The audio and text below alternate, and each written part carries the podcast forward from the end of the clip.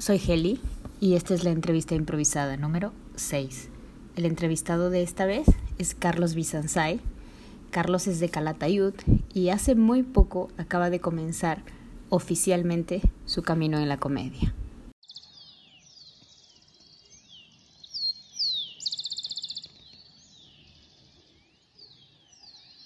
Eh, me llamo Carlos eh, Bizanzay Martínez. Tengo un apellido un poco extraño, pero es- me gusta mucho mi apellido, es muy bonito. Eh, vengo de Calatayud, que es un pueblo que está al lado de Zaragoza, a unos 80 kilómetros, una hora en coche. eh, Una hora en coche desde Barcelona. Desde Calatayud. Desde- desde Zaragoza. No, desde Calatayud a Zaragoza hay una hora. Ah, ok, ¿vale? ok, ok. Si vas en coche, si vas en bus, un poquito más, una hora y diez. Si vas andando, pues no sé. Son, 4 o 5. no, conozco gente que ha ido andando, son ya siete, ocho horas, más en verano que en invierno. Y pues eh, tengo 49 años, nací en el año 1969, o sea, en el siglo XX, y estamos en el 21. El año me. el- los, los que nacimos en el 69 somos personas especiales. Tenemos- es verdad, tenemos un don, tenemos un sexto sentido. Ah, ok. Pensé que ibas a decir un don para el 69. No, también, porque eh, yo en ese tema soy. Perdona que me ría, porque, porque me has preguntado. Yo soy experto en el 69, tengo que decir. Yo tengo mi método, que es mm, un método de clitorización eh, muy que lleva un trabajo muy muy muy intenso son horas de trabajo para que cuando voy a, a- a copular como dice Punset copular cuando hago la cópula eh, me gusta pues eh, que la mujer sienta placer porque yo a la mujer la considero una mujer una una mm, es, un ser- es el ser un- el ser de la vida más especial porque es el que nos da la vida al fin y al cabo. Porque el día que inventaran una máquina en, las, en el cual las mujeres se pudieran quedar embarazadas, el hombre se extinguiría. Eso estoy segurísimo. Ya. Menos los pollones, eso sí. Eso no. Los negros estarían. Ya, ya. Los negros están bien. Y como persona, pues eh, me gusta mucho el humor, me gusta, estoy, desde que era pequeño me gusta el humor, imitar, hacer gilipollas, improvisar, actuar. No he tenido la oportunidad de hacer esto por cosas familiares que me han pasado en la vida muy graves, situaciones muy graves, muy graves, lo peor que le puede pasar a una persona. No, no creo que sea lo peor. Debe haber cosas peores, Carlos. Sí, siempre algo peor.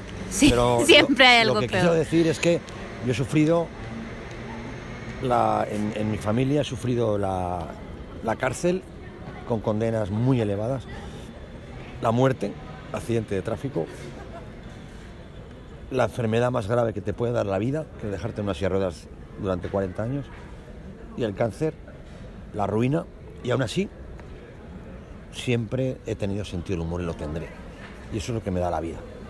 ¿Nunca lo perdiste? Nunca jamás. O sea, ni siquiera en los momentos más críticos de Nunca. estas crisis familiares que tuviste que enfrentar. O sea, no, no hubo, no sé, una semana, un mes de depresión, de mal humor, de Mm. estrés, que... Hombre, he de decirte que cuando lo de la muerte de mi hermano el mayor, que estábamos muy unidos, pues eh, lo pasé mal. Pero yo me acuerdo que las, una semana después estaba imitando a Julio Iglesias en un karaoke. Y, la gente me dirá, pero este, este tío se ha muerto su hermano. Pero es que yo sé que él es- estaría feliz viéndome hacer lo que me gusta. Y siempre me he refugiado en eso. No le he dado. eh, no te puedes meter en la dinámica de, ay, mi hermano se ha muerto, quiero morir con él, me quiero meter en el ataúd. No, no, porque aparte de que no hay ataúdes dobles, no existen,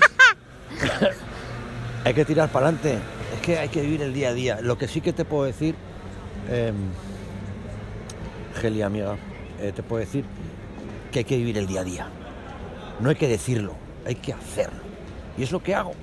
Y el humor me salva la vida. Yo cuando me levanto por la mañana y le limpio a mi madre el pañal, yo cojo el- el- la mierda de mi madre y le digo, Conchi, hemos hecho un pastel de puta madre. cuando le quito la sonda donde va la orina, digo, ¿la has llenado? Y como tiene ese color a whisky de doble malta, digo, lo vamos a guardar para cuando venga un amigo le vamos a dar este whisky. El, el típico amigo pesado, vecino, que viene a verte y no se va, porque no tiene le va la antena, se queda a ver en tu casa la película, te voy a poner un chupito de doble malta, se lo vamos a dar. Y mi madre, si la ves reír, eso es impresionante. Eso me, por eso yo pienso que el humor vale para todo.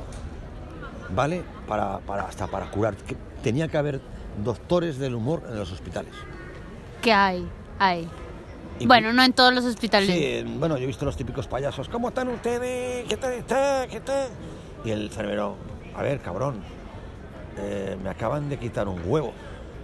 ¿Cómo voy a estar? Bueno, pues, o sea, que eso es una putada, porque si tuvieras, no sé, otra cosa, sífilis, goronea, el SIDA, pero te han quitado un huevo, o sea, ya no vas a follar nunca. Entonces, eso, eso, eso nos hace reír. Es- sería otro tipo de humor. Por ejemplo, decir, ¿qué tal, Paco? Ya me han dicho que te han quitado. te han quitado un huevo, ¿no? Sí, sí, joder, ah, joder, qué putada, tío. Y pero el otro te lo han dejado. Dice, sí, sí, pero ¿te sirve de algo?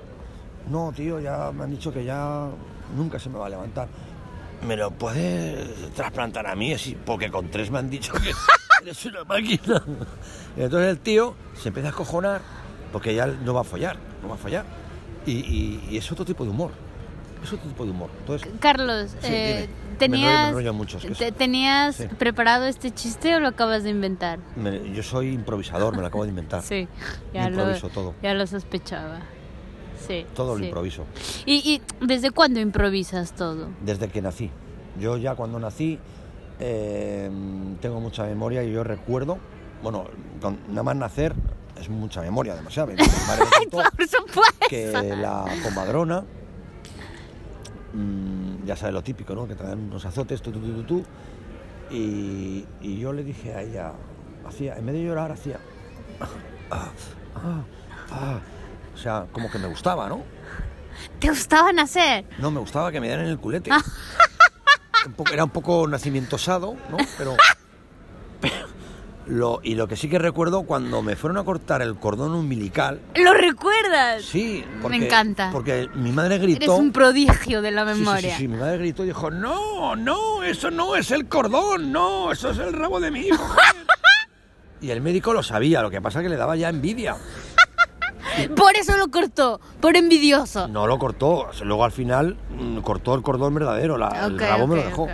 Era el rabo, no el cordón umbilical, lo que te digo yo. Eh, eh, el rabo que es la envidia de Nacho Vidal, seguramente. Nacho Vidal, a mi lado es, un, es, es una perendiz, ¿no? Es, Sí. es farda de polla, pero... Eh, en mi país decimos Es es chancay, chancay de Chancay. medio. Eso, mira, te voy, a decir- te voy a explicar una cosa. Mi padre es vasco, ¿no? Pero tiene, mm, tiene familia mm, árabe. Ah, qué Sí. guay. Bueno, daos cuenta que en España estuvieron los árabes 800 años. Sí, sí, sí. Cual, Yo, yo pensaba que había muchísima familia árabe abajo en Andalucía, pero En arriba... España toda la gente de piel morena descienden de árabes, eso está claro, porque el, el nórdico, el europeo es blanco, como yo. Yo soy blanco, europeo. Que me da igual que si fuera árabe, pues... Serías sería- más guapo, Sería a lo mejor más guapo. con más pelo, Lo que pasa que con más cejas pobladas, Como- con un nariz más grande. Exactamente. El rabo no, porque lo tengo de árabe, pero... Entonces, cuando mi padre es árabe, le dijo al, al, al cirujano que me hicieran la circuncisión. Porque, ¿por, por qué creéis que los negros y los árabes tienen el rabo tan grande? Porque les cortan el pellejo, así no tira, no tira, no tira, y eso crece más. Eso es así, Claro. eso es cierto. Entonces me hicieron la circuncisión y mi padre, que se llamaba Jesús, que es mi padre es el que me enseñó todo el humor, es eh, mi maestro, eh, dijo, bueno, le dijo el doctor, ¿qué hacemos con tanta piel? Esto es una pasada. Y dijo, bueno, como mi padre tenía tiendas de decoración, pues ya me la llevo yo, la ponemos a secar y tal. Y los sofás de casa de mi abuela los tenemos tapizados con la piel que, que me quitaron cuando nací. No me jodas. Sí. Y ¿Y, tengo- qué se siente sentarse encima de tu propia piel? Pues imagínate, piel con piel. Es como si te sentaras en tu propio cuerpo. O sea, Ay, Dios. cuando vienen las mujeres, las mujeres a casa de mi abuela. Y se sienten en ese sofá y tú te excitas todo- porque crees no. que es tu piel. No, pero las que se citan son ellas. Dicen, oye, es que nos sentamos aquí y notamos una cosa, un gustirrinín. es increíble. Gustirrinín. Aún tengo dos pliegues de tela que solo guardo como oro en paño para hacerme unos cojines que me quiero hacer, que me estoy haciendo un chalet. Perfecto. Sí, y un lo chalet, un chalet, un chalecín, chalecín de importancia. Bueno, es una casa vieja, pero la vamos a y yo le llamo chalet. Aquí les llamáis torres, creo que en Cataluña. Sí, sí, sí, torre. En el País Vasco les llaman eh, caseríos. En Andalucía les llaman. En, la, lo que es en, la parte, en, la- en Andalucía es que hay varias partes. Está Marbella, son las mansiones, y luego está la parte pobre de Andalucía, que es la parte de Jaén. Ahí no les llaman nada. Jaén, porque- qué bonito. No les llaman nada porque ahí no hay, de hecho. No hay. No hay. Pero vamos, que, que a, a lo mejor exagera un poco lo del rabo, ¿no? Sí, tal vez. Que a simple vista no parece. a ponerlo, ¿ah? que no es ni Nacho Vidal ni lo otro, es una cosa intermedia. No, Guay, no, nunca me la he medido, ¿eh? Nunca. guay, guay. Nunca me la he medido, pero os puedo asegurar que, mm, Que, que ahí sale la clitorización y lo arregla todo. que a veces me, me, follado, me, me follan mujeres que follan mucho y, y las he desvirgado yo, Ah, guay. ¿sabes? Súper bien, En el sentido ese de... súper Pero que bien. el tamaño no importa, ¿eh? No importa, no dicho importa, no ¿eh? importa, no importa. Eh, otra cosa. Eh, me- no sé por qué se me ocurrió esto. Lo siento si te jode, pero responde nomás. Sí, yo respondo. Eh, pero responde lo primero que se te venga a la mente, así Sí, como sí, en la sí, impro. Sí, sí, sí, sí. El mejor recuerdo de tu vida. El mejor recuerdo de mi vida cuando nació mi primer hijo, ¿Cómo se llama? Javier. ¿Cómo fue? ¿Dónde? Pues fue, en- lógicamente, en un hospital. Le puse Javier por mi hermano Javier. ¿Y- ¿Ya había muerto tu hermano? Sí, por eso le puse Javier. Y cuando nació, yo me mareé, no pude entrar al parto. Me mareé, pero nada más, ya lo, pero lo escuché cuando nació llorar. Luego ya entré corriendo y tal. Y es una sensación indescriptible. De ser padre es, es muy grande, es lo más grande de este mundo. ¿Tú, tú querías ser padre? Yo quería O ser sea, padre ¿ya lo tenías porque- planeado? Porque mi hermano había fallecido, el otro estaba en la cárcel, mis padres estaban muy mal, se iban a divorciar. Y quise con este hijo darles felicidad. Y así fue. Su nieto, tal. Luego me divorcié a los dos años, bueno, tuve otra hija después, tal, tal. Pero les ayudé. Les ayudé, les di la vida. Mm, su nieto. Además, mi hijo ha sido siempre muy guapo, gracioso, ha sido la hostia. Les ha, dado- les ha dado la vida. Les dio la vida en aquel momento.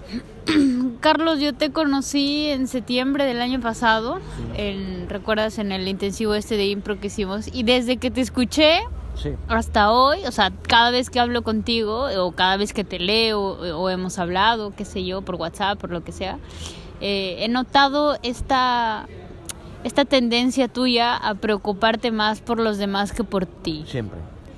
Eh, ¿Tú lo has notado recién o, o siempre? Yo sé- O sea, ¿por qué haces, eh, eh, por qué crees que Eso para ti es más He importante? descubierto que eso es, eso es un, un vicio que tengo, porque solo mi padre era igual que yo. Entonces yo con mi padre me pasaba horas y horas de viaje en el coche, de viaje, de viaje. Mi padre me enseñó el humor, mi padre era el mejor humorista y el mejor improvisador del mundo. Nunca ejerció, pero era el mejor, cantando, imitando. eh, lo que pasa que nació en la época de Franco, se fue a Francia, emigró, luego volvió. Y entonces mi padre era así, mi padre montaba empresas para dar trabajo. Mi padre era millonario, se hizo millonario, luego después se arruinó por, por ser así. Mi padre le venían al bar, Jesús, me van a quitar el piso, mi padre les pagaba la hipoteca, yo eso lo he visto. Yo he visto hacer feliz a una familia, a mi padre, mm, pagarles la hipoteca en una bolsa de plástico, no era Mercadona, era Compre Bien, que se llamaba, llena de billetes, y pagarles el piso. Luego a él, luego la diferencia es que mi padre murió pobre, arruinado y de alquiler. Y la gente que ayudó desaparecieron todos. Por eso el ser humano es destructivo por naturaleza, no es agradecido. Hay muy poca gente que sea como era mi padre y como soy yo, muy poca. Entonces, tampoco es una cosa que yo egoístamente tenía que cambiar, pero no me sale. Porque en, en- en la raza humana tiene que quedar gente como nosotros. Sí, pero si has visto que tu padre daba tanto y se quedó con tan poco, ¿no te parece esa una murió, lección? Murió en mis brazos, murió feliz con mi calor y, y nunca le echó en cara a nadie lo que había hecho por ellos, nunca. Y eso es muy grande. Es muy Mi noble. padre es, es, pues como ha sido Gandhi, como ha sido eh, personajes de la vida que recordamos, potentes, pues mi padre es uno de ellos. No ha sido famoso, pero ha sido más potente o igual que ellos o mejor, cada uno en su mundo. ¿Y tus hermanos heredaron esto también? No, no. Bueno, mi hermano que mayor, el mayor, el que murió, sí. Pero murió joven, 26 años. El otro no, el otro cuando entró a la cárcel con 18 años, cuando salió, salió, se forjó en la cárcel 18 años, imagínate. Salió muy egoísta, muy egocéntrico, para, muy, muy materialista. Muy materialista. Y, y de hecho ya es que no, ni hablo con él ni quiero saber nada de de momento. Pero si algún día llego a ser algo, lo llamaré. De, de eso quería hablarte. Sí. ¿Tú quieres dedicarte al humor de manera profesional? Sí, sí. Eh, ¿Qué quieres llegar a ser? ¿Has, has- has- has imaginado Pues, ya que escenas mí- de, de- de ti en el A mí- futuro? A mí lo que me gustaría hacer, yo estoy haciendo monólogos, estoy haciendo improvisación, estoy haciendo de todo. A mí lo que me gustaría es lo que me mm, me gustaría que la gente me conociera y, viera todo lo que llevo dentro de, de 40 y tantos años explotarlo. No sé si será en un teatro, en televisión. Hombre, ahora sabemos todos que en televisión es lo que más rápidamente te puede elevar.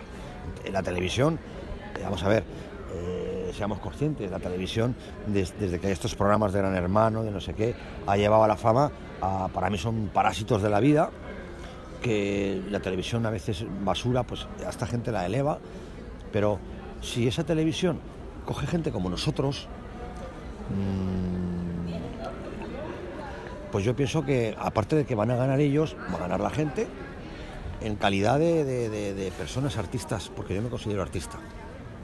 Entonces, a mí la televisión me llama, me tira. Sí, me tira la televisión.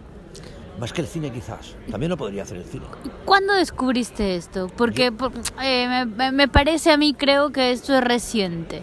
Yo, desde que tenía ocho años, siempre era el típico niño que sabía imitar voces, pero yo siempre he improvisado, siempre. Yo no sabía que era improvisar. A nosotros le llamamos ahí en, en- mi zona, le llamamos golpes buenos. ¿Qué golpe más bueno? ¿Qué golpe, qué golpe, qué golpe? Pero es que cuando hice el curso de improvisación hace un año, septiembre, me di cuenta de que yo lo que hacía era improvisar. Y ahora es lo que me gusta, la improvisación. Y luego la aplico a mis shows de, de- de que me gusta contar mi vida, mis cosas, monólogos. Entonces, si eso lo aplicas al monólogo, es la caña. Y si le añades las voces, las imitaciones, eso ya es una bomba de relojería. Eso es lo que yo quiero, formarme en imitación, en, en improvisación, en monólogos, en crear y juntarlo todo. Y, hacer, y crear, yo lo que me gustaría es crear un personaje propio. Hay muchos personajes Sí. propios. Y yo quiero, quiero crear un personaje. Estoy trabajando en uno y quiero crearlo. Pero un personaje, pero que la gente luego no me clasifique. O sea, No te encasilles. exactamente. Pero creo que era un personaje. Sí, esa sería mi ilusión. Y aparte del humor, eh, ¿hay otra cosa que te haga ilusión en la vida? Pues a mí lo que me haría ilusión es... eh, eh, yo tengo una vida al modo, al modo variana. Yo vivo con una chica francesa, con sus hijos, con mi madre pobrecita que está tetrapléjica y también está el exmarido de, de, mi, de mi pareja con nosotros porque me da pena, lo tengo ahí en casa. Entonces mi ilusión sería, em, a ver, por una parte mi madre, la vida que tiene, sofá, cama, cama, sofá, Mm, yo pienso que mi madre tiene mucha fuerza y muchas ganas de vivir, no habla casi nada, pero está feliz, porque es- mm, la felicidad nunca se la ha quitado Dios. Y todo el día me está diciendo guapo, guapo, cariño. Entonces, por un lado, me gustaría que ya se fuera de este mundo para yo poder realizar mi sueño, porque estoy muy, muy, ahí estoy muy presionado, muy... muy Limitado. eh, muy encadenado, estoy, enca- estado- estoy muerto en vida, dijéramos. ¿no? Pero por otro lado, esas palabras que me dicen por las mañanas son las que me dan la fuerza. Entonces, Claro, mm, es jodido esto. sí, claro, claro. Es jodido. Es muy jodido, como diría eh, este personaje, como diría... Punset, eh, como diría Punset. no, eh, el Punset es que me sale un poco peor, pero como diría... eh, Es muy fácil hacer un set, ¿no? Es un poco hacer eh, la vida. Hostia, tenemos aquí un improvisador de- también de... O sea, es el, el, sistema que el, eh, la, la vida Cadascun que, és, que, molecular, cadascun que parla lo que, és, lo que és la vida. la vida es una molécula y no sabemos si el- la, Si la muerte, molécula muerte llega, va, viene. es La como mort, la mort. La mort es como la cópula que no Viene y sabes va. si la haces bien O mal, mal, o te fingen. O fingen. Eh, Pero me gusta más, por ejemplo, contarlo de manera como Robert De Niro que diría, la cópula es, es jodida porque imagínate, tú sabes lo que es la cópula. No tienes ni puta idea, amigo. La cópula es un proceso eh, que hay que hacer bien hecho y que la, la copulada o el copulado sean mm, es- estén eh, satisfechos porque lo has hecho bien y, y no hay que perder tiempo ni mirar el reloj y hombre yo comprendo que hay gente que le pone los cuernos a su mujer y está mirando el reloj claro pero no bueno en fin es una chorrada Dicho, hemos hablado. Mike, bien dicho. Ya. ¿Qué decís, boludo? Es que... Es que... ¿en qué, es- qué estás pensando vos? ¿La cópula? Es la cópula. El- copulada o este copulado es la cópula, ¿ves? ¿Entendés, che? ¿Entendés? Yo entendé, che, pero ah, la cópula... eh, mira, esto es una cosa. Yo soy Bustamante, ¿sabes? Y yo soy de Cantabria. Yo era Oh. Ahora soy cantante, ¿sabes? Yo cuando copulo ahora, ¿sabes lo que hago? Zasca, zasca, zasca, zasca y zasca. Pero te quiero mucho, ¿eh? Le digo, te quiero, cariño, te quiero. No tengo prisa. ¿Sabes lo que pasa? Que, me, que me está diciendo mi chico que copula con, con rapidez, que, copula muy...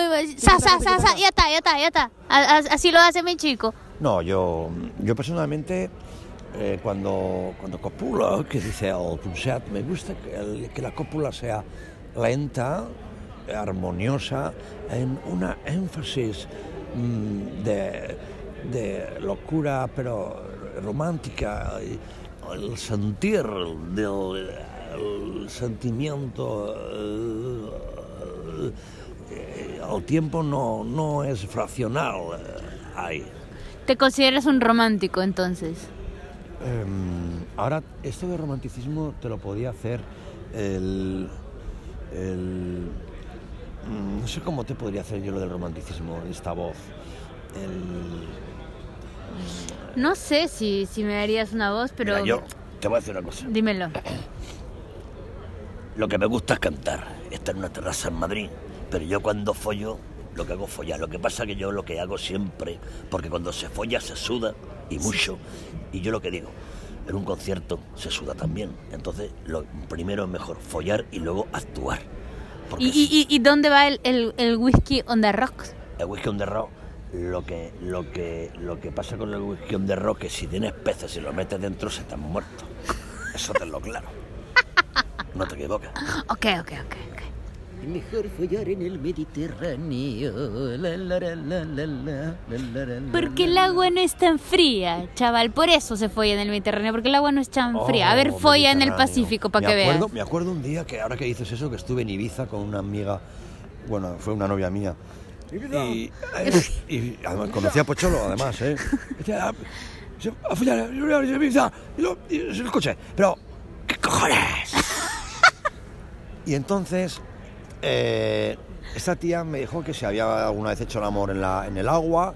Digo, lo único que he hecho en el agua ha sido pajas en la bañera cuando era joven. Pero bueno, entonces empezamos a hacerlo y tal. Había una, era una playa nudista, medio nudista allí, porque en Ibiza allí follan como monos. Y había unos, una pareja de unos mediana, de unos 50 entonces follando y hostia, pero esta gente, tío. Nos metimos al agua, follamos ahí un poquito y tal, bien, bien, bien. Y coge la tía y, y le, di- y le digo, ¿qué tal, qué tal, qué tal? Lo que decimos todos, ¿qué tal, qué tal, qué tal, qué tal? ¿Qué tal, qué tal? ¿Y, y- y qué respuesta esperamos? ¿Te has corrido, nene? No, ya me gusta preguntarme eso. ¿Qué tal, qué, qué tal? Y me dice ella, hombre, me hubiera gustado que hubieras tenido ya más experiencia en el agua. Y le dije, mira, tía, ¿sabes lo que te digo? ¿Eh? Que ahora vas a salir del agua y te voy a follar en la arena. Y le eché un polvo que te cagas. Casi vino lo- la policía que estaba arriba, que van mirando siempre, casi bajó porque se pensaban que estaba haciendo algo raro. Porque- Hombre, un poco raro es follar sí. en público, ¿no? Pero es que allí la gente fue a, en todos lados. ¿En es- Ibiza? en Ibiza es una pasada. En Ibiza es increíble. O sea, es el- la cuna del... Yo pienso que es la isla más sexual que hay.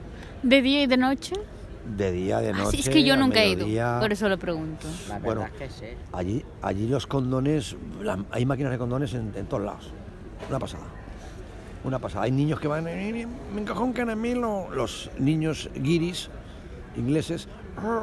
Um, fa- es que yo no sé hablar inglés, por eso me lo invento. Father, father, acquaintance, time cracking table, chick, chickling, meat, Preservator. chickling, chickling. No, Chicle, el, el niño. chicle. Chickling. Bubblegum. Bubble, bubble, bubble, papi, bubblegum, oh, recover, titty, for life. Y luego viene el niño con una caja de condones. ¿Sabes? Ya. Que hay veces que, se- que los niños inconscientemente se las han comido y han ido al, A la a los- mierda. al hospital. No jodas. Hombre, claro, porque se piensan que son caramelos, joder. Hay Y que a- tener a los guiris controlados. Y, y hablando de, de idiomas, tú hablas francés, no hablas inglés, pero hablas In- francés. No, inglés sé alguna palabra, por ejemplo, what the fuck, que es hay que joderse, suck my dick, chúpame el rabo. Eh, Eso sí sabes. Clap to meet you, encantado de conocerle. No, Eh, eh, nice to meet you. Nice to meet you, ah. Y luego también sé decir, por ejemplo, eh, lo típico del colegio, where are you from? I'm from Canada. My name is Charles. ¿Sabes? Esas chorradas de... Y, tal. Y de francés sí que sé bastante. Eh, Je ne parle pas Je français. parle français très bien. Euh, Ok, euh, oui, oui. Cependant, euh, je parle un peu. Cependant, l'escu- le- les- l'escucher c'est hum, más posible. O sea, lo escucho mejor que lo, que lo hablo. Oui, oui. Pero Je lo, hago, comprends. pero lo hago de puta madre. Luego sé hablar árabe, sé una palabra. A ver, a ver, a ver, a ver. Yo sé algo de árabe porque yo tenía, teníamos un chale antes y teníamos un vecino árabe y de pequeños nos... Claro, se te quedan las palabras. Claro. Y sé, por ejemplo, decir, esto es cierto, es árabe de Arabia Saudita, ¿eh? no es de Ok, ok. mar, es por ejemplo ba- Badin la haya, que ¿Qué significa significa? luego no ahora, que eso lo utilizo yo cuando voy a ligar con una, ¿Qué una chica, por ejemplo, que es árabe y digo, vamos a echar un polvo. Y hace y yo entiendo que me dice, no, no, no, me dice, y le digo yo, Badin la haya, o sea, luego no ahora. Y luego, por ejemplo, es coche. Badil la haya coche. Es sellara. Coche sellara. Badil la Sellara. haya sellara. Vamos a fregar el coche. ¡Oh! Y me dice, ya está lloviendo. Mata, mata. Mata es llover. mata". Mata. ¡Oh! ¡Qué bonito! Y sé alguna palabra también en italiano. Por ejemplo, El, bambino parla No. italiano. felice di fare la sua conoscenza. Es encantado de conocerle. Le mono es un animale che è molto feroce, che pasa la mayorata della giornata, la meneata della suya pirindola, que significa el mono es un pajero. Qué largo para decir eso. Claro. Piccolo, más piccolo. Y también algo de piccolo. alemán. Piano, piano. Ik kan is de alvenikjes of in il alleen und is am even nijven over de al niet verstaan. Am isen of elim hab de nimo es iets homini at homini. Nai. Eso significa en alemán Nueve. ¿Dónde está el dónde no, no, no, ¿dónde está el metro? Que yo solo veo un agujero con escaleras. Que el metro no lo veo. Eso es cierto, ¿eh? Eso es cierto. Sí, sí, sí, sí. Mire, yo, eh, mira, Ángel, yo ayer llegué a Barcelona y te lo juro por Dios que nunca en la puta he cogido un metro, un autobús ni nada, porque nunca me ha hecho falta. Y ayer bajé, a- le pregunté a una mujer, "Oiga, ¿cómo se va a la Plaza Cataluña? Pero con esta voz. Estaba nervioso, con prisa, no llegaba. Y me dijo, pues chico, coge el metro. Y le digo, ¿pero eso qué es? Es el tren que va por el suelo, ¿dónde está eso? Y me dijo, pues ahí tienes una boca de metro. Ah, ese agujero que hay, ahí, que hay unas escaleras. Y bajé. Entonces, ahí no había nadie en la taquilla, yo dando golpes. Y, y la gente yo veía que entraba, chum, chum, me daban unas tarjetas, yo no sabía meter las monedas. Y le digo un tío, ¿cómo se va a Plaza Cataluña? ¿Qué me se hace? Y me dijo, tienes que coger la, la- la línea, esta es la línea azul. Tienes que coger la- la línea azul y te sales en la cuarta en, en Sagret. Y luego coges la línea roja a Urquinaona. Digo, ¿qué, me estás diciendo tú de línea roja ni línea azul ni mierdas? Joder, que me quiero ir a Plaza Cataluña. ¿Dónde estás? Y me fui a otra, beca- a otra boca de metro. Me pasó lo mismo. Lo mismo. Ni había hombre, ni había tal. Sí que había cuatro gitanos y digo, me cago en Dios, me voy. Y, y al final ya decidí ir en taxi y no pasaba ninguno. Hasta que pasó, una mujer me paró Y, y le digo, Plaza Cataluña, me dice, Plaza Cataluña, Plaza Cataluña. Y digo, mire, que usted no me diga, no me diga usted que no sabe dónde está Plaza Cataluña, que no soy ningún guiri, ningún gilipollas, ¿eh? Que me querían esta- los taxistas, ¿sabes cómo son? Que te, te hacen preguntitas a ver si Claro, claro. tal, y te mandan, eh, si estás en Horta y te quieres ir al Vallebrón, que está a cinco minutos, te bajan al, al Puerto Olímpico, te llevan Te vuelven a subir. y te dicen, son 36.000 euros. y tienes que vender la casa y todo, y claro, Y pagárselo. y eso, pero eso me pasó de verdad. Que es que yo soy, yo ni en Zaragoza voy en autobús, no me gusta. ¿Y, y no en, puedo. en, en Calatayud hay gitanos? Muchos. Sí. Pero es que en Calatayud somos 20.000 habitantes, hemos llegado a ser 25.000, pero es que unos 7.000 son rumanos. Hay gitanos, son buena gente los gitanos de Calatayud.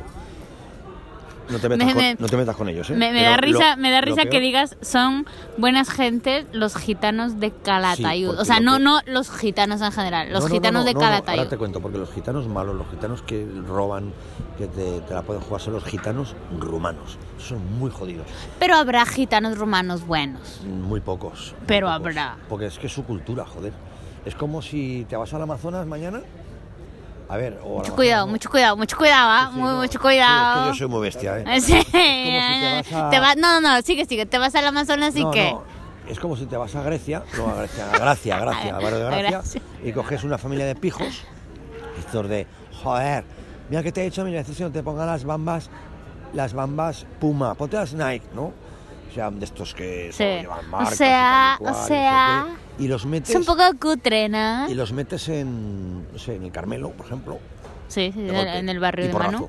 ¡Chum! Esa gente no saldría de casa. No saldría. Pues yo no soy racista, pero es que ellos son los racistas. Si tú vienes a mi, a mi pueblo y vienes a buscar trabajo y vienes a, a que, a, a integrarte, cabrón, no me robes el coche, no me pegues una paliza, porque es que lo hacen, ¿eh? ¿Mm? Es que te lo juro que rumanos gitanos no conozco conozco pocos y de los pocos es que no conozco ninguno bueno rumanos hay muy buenos y gitanos hay buenos y malos como como como como, Como nosotros, payos. como payos payos hay más malos que buenos porque hay más payos que gitanos eso es normal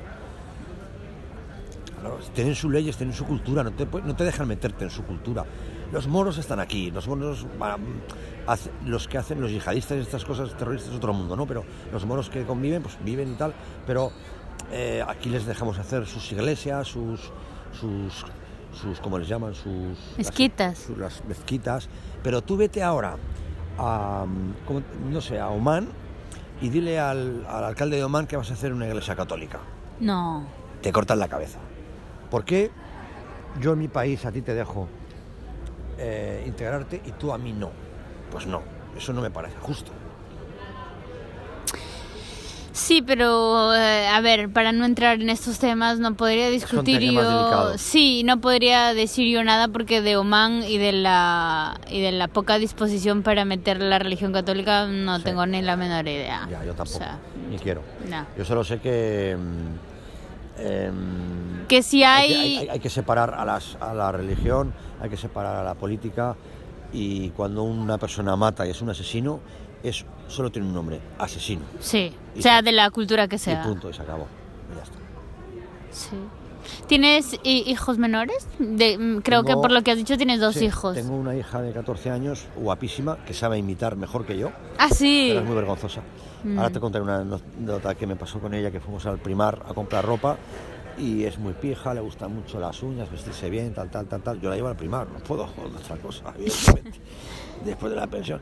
Y, y estaba mirando ropa y le digo, ¿qué haces, hija mía? Y con esta misma voz, que te lo puedo asegurar que es así, me dijo, estoy buscando una bata de leopardo, coño, joder, déjame. Y dije, coño, ¿qué es esto? Que te he dicho que quiero una puta y jodida bata de leopardo. Esto es real. Y tenía 11 años. Y yo puse a hacer esa voz también. Pues hija, nos vamos a preguntar. Y fuimos los dos a preguntar con esta voz. Imagínate las dependientes del, del, del primar. Eso fue un show. Increíble. Y la madre estaba, y es mujer, y nos vio. Y en vez de reírse conmigo y tal, nos puso a los dos a parir. Porque estábamos haciendo el ridículo, que no sé qué. Tal. Eh, eh, esta madre nunca fue tu, tu, tu, tu pareja, quiero decir, o sea, ¿o No. sí? Sí, estuve con ella, me casé, me separé, estuve un año separado, luego volví, estuve con ella 21 años, pero era un... Era una cosa rota, era- estábamos por los hijos, más que nada. Ya. sí. ¿Y desde Y cuándo luego tienes...? tengo una de, 20 de 21, que cumplió en noviembre, que eh, mi hija nació... Mi hija la pequeña cumplió 14 el 27 de febrero, mi padre nació el 26 de febrero, cosa curiosa. La otra cumplió el 5 de noviembre, 21 años, y el otro el mayo hace 24, tiene 23. El otro, el otro está con su novia, viviendo en Calatayud, es un vago, ha, estado en Barcelona, en Zaragoza, ha estado en 40 mil trabajos, lo echan de todos. Es así, lo tengo que decir. Es rapero, trapero, tiene un Instagram con no sé cuántos miles de 10.000 seguidores. ¿Te Eh, gusta el trap? Le encanta. es- A ti, a ti. Sí, me gusta, pero él es un vago, tampoco lo, lo quiere.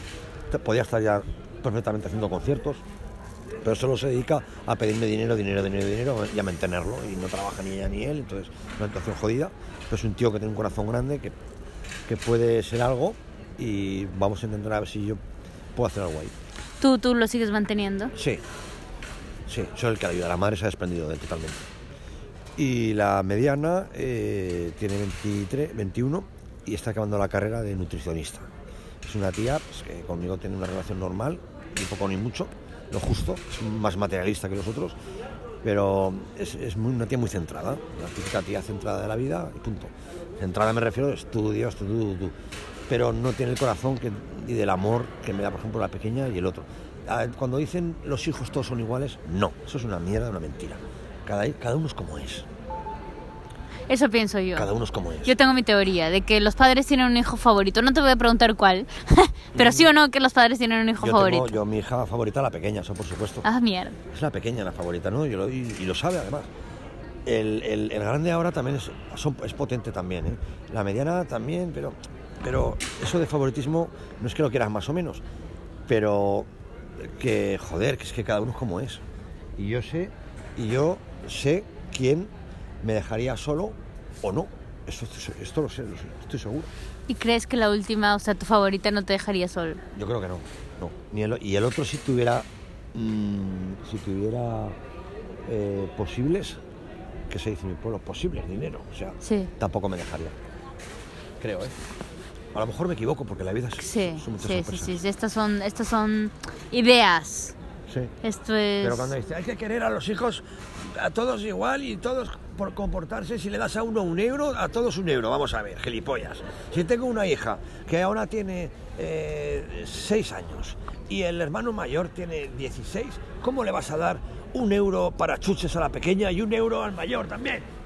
Le tendrás que dar más, ¿no? Claro.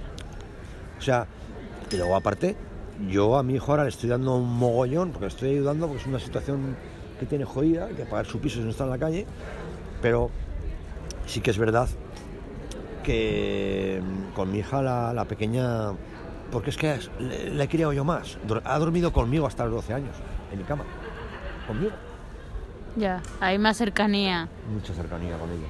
Mm. claro. ¿Te hubiera gustado tener más hijos, Carlos? Hostia, más pensiones, no jodas. Yo cuando tuve la tercera me hice la vasectomía directamente. La exigí y la pedí. Y lo mejor que hice en mi vida, la vasectomía. Lo recomiendo a todos. ¿Es difícil? ¿Cómo es la vasectomía? Pues simplemente te operan, son 10 minutos, te dicen que no te hacen daño, te ponen anestesian y te cortan un, un cable de ahí de los huevos, que es un conducto, te hacen un nudo y notas un dolor. Como si un negro que calzara, para un negro porque son altos, ¿no?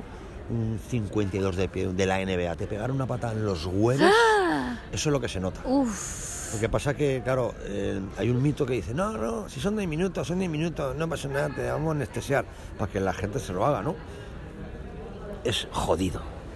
guay. Ese dolor es, es muy duro, pero luego ya es, es muy, muy... es- te libera, puedes follar sin condón, tío. Es muy bueno. Si no tienes Si enfer- tienes una pareja estable, si tienes, digamos. si no tienes enfermedades y tienes tal, eso es muy... Eso te... es- es- es bueno.